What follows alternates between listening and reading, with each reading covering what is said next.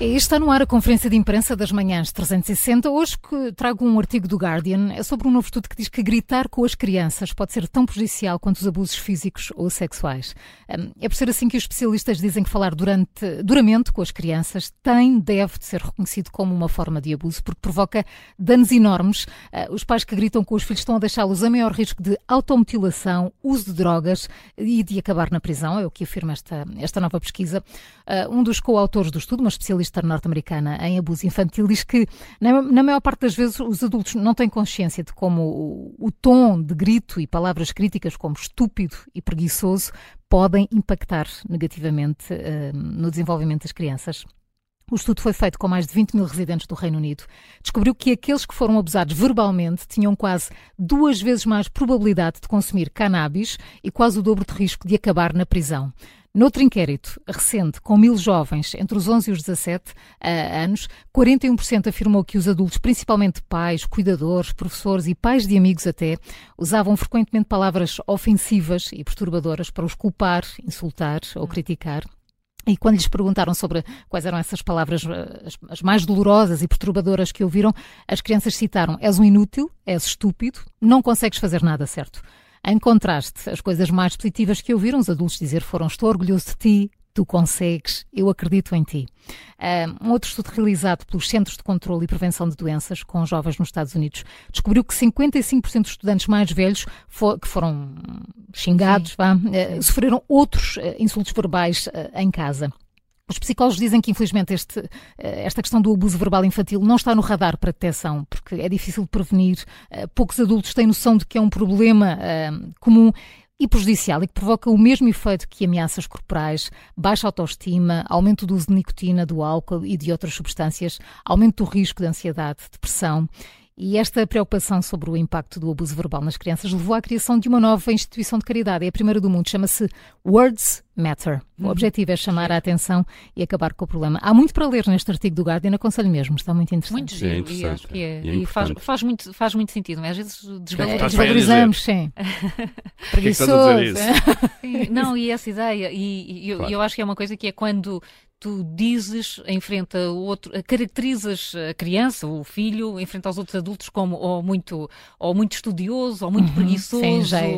já, é. uma marca que fica. É muito interessante. Acho que e dá-se muito menos atenção a essas questões claro. que são não tão materiais como, é. como a violência física, física, ficam as marcas uh, e por aí fora, tal como não se dá muita atenção também à saúde mental. É verdade, é mas deixam marcas, sim, sem dúvida. É. Juca. Ora, eu um, vou-vos dar conta aqui de algo que se calhar já vos aconteceu, uh, e a mim também, e a todos.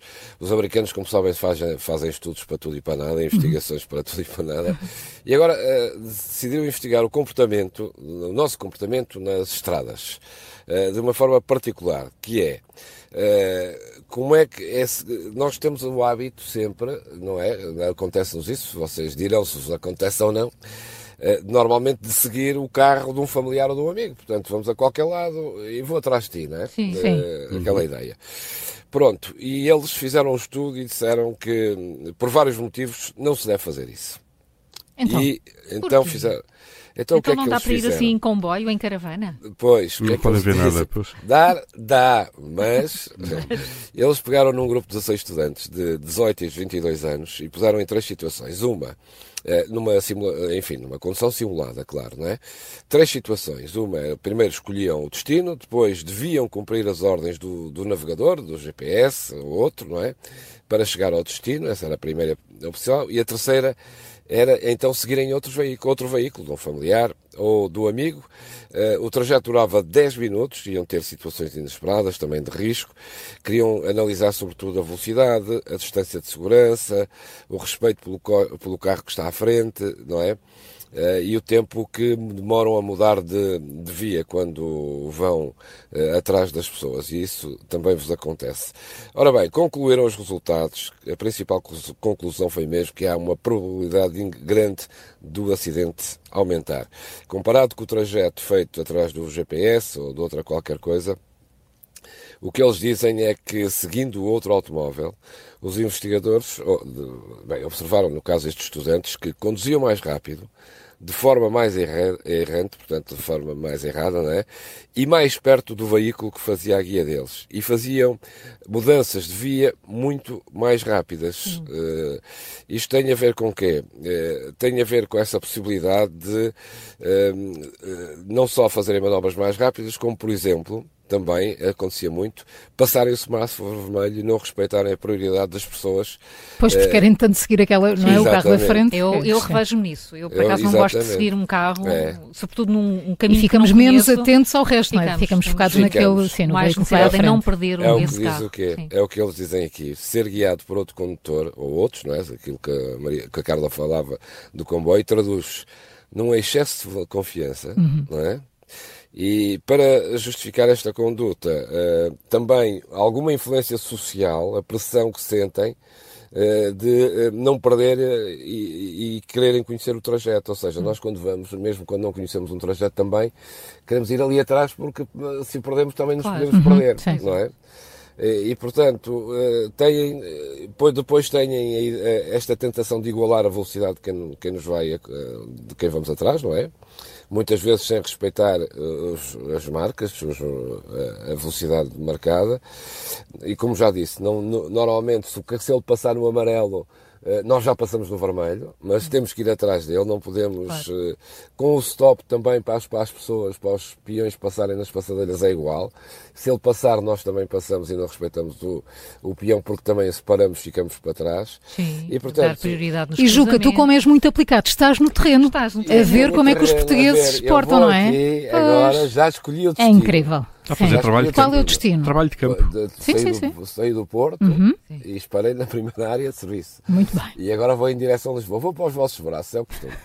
E, Anda, estamos de braços abertos à tua e espera. Agora, e agora vou seguir na próxima paragem dou-vos conta. Faz o três toques. Eu daqui para Lisboa tenho que ir atrás de alguém, senão não consigo chegar. Sim, até porque não conheces, não o, caminho, o, caminho, não é? É a primeira vez que estás a fazer esta viagem, não te percas. Portanto, isto não é o GPS, é o Júlio Ruth. Muito bom. Júlio Ruth. Muito bom. Vocês estão aqui a citar estudos, mas eu trago o Nobel o verdadeiro Nobel é um artigo ali no, no Observador. Isto começou a temporada dos, dos prémios é. Nobel.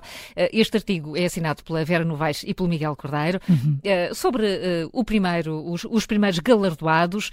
Ontem foi o Nobel da Medicina, atribuído a Kathleen Carico e Drew Weissman, pelas descobertas que permitiram o desenvolvimento das vacinas mRNA contra a Covid-19. Começam a conhecer-se alguns detalhes que têm alguma graça.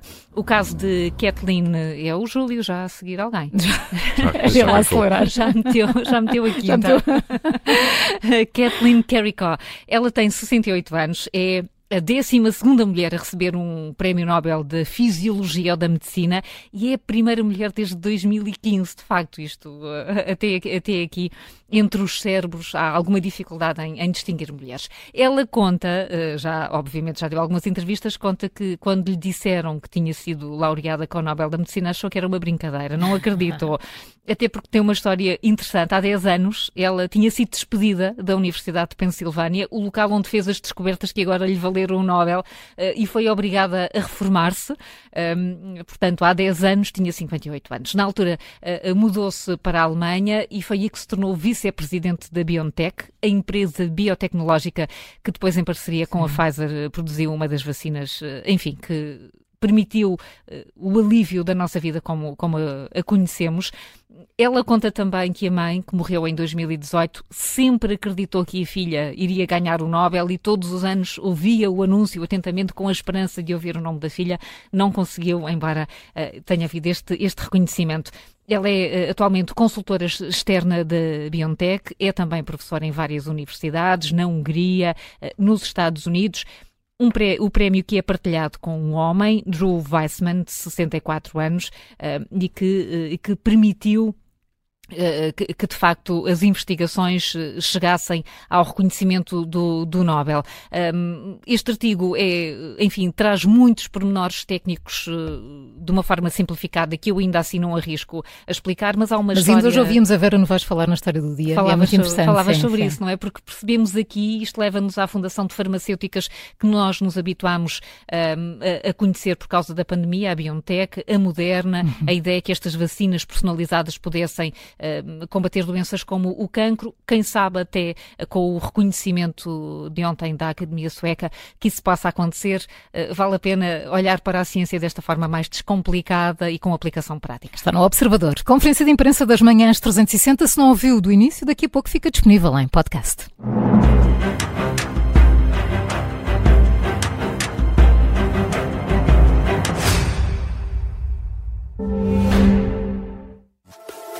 Uma voz ao dispor de quem tem problemas e um país inteiro a ligar. Ai, portugueses! As peripécias de uma linha de apoio, com as vozes de Vânia Guerreiro, diretora da marca e comunicação da iServices, e do humorista João Pinto. Às quartas-feiras, às 12h55, não perca o podcast Ai Portugueses, com o apoio da iServices. Poupança dos seus filhos está parada no banco? Então fique a saber que a está a perder para a inflação. Permita que os seus filhos participem em alguns dos melhores negócios do mundo e que beneficiem da sua rentabilidade com o PPR Save and Grow 100% ações. Investir em ações é sensato se o fizer a longo prazo com uma filosofia de valor e se ignorar o ruído do curto prazo a websérie com Rui Unas, as masterclasses com Emília Vieira e o podcast O Investidor Inteligente mostram como a casa de investimentos cria riqueza há mais de 12 anos. Siga-nos no LinkedIn, no canal do YouTube e consulte o site www.casadeinvestimentos.com.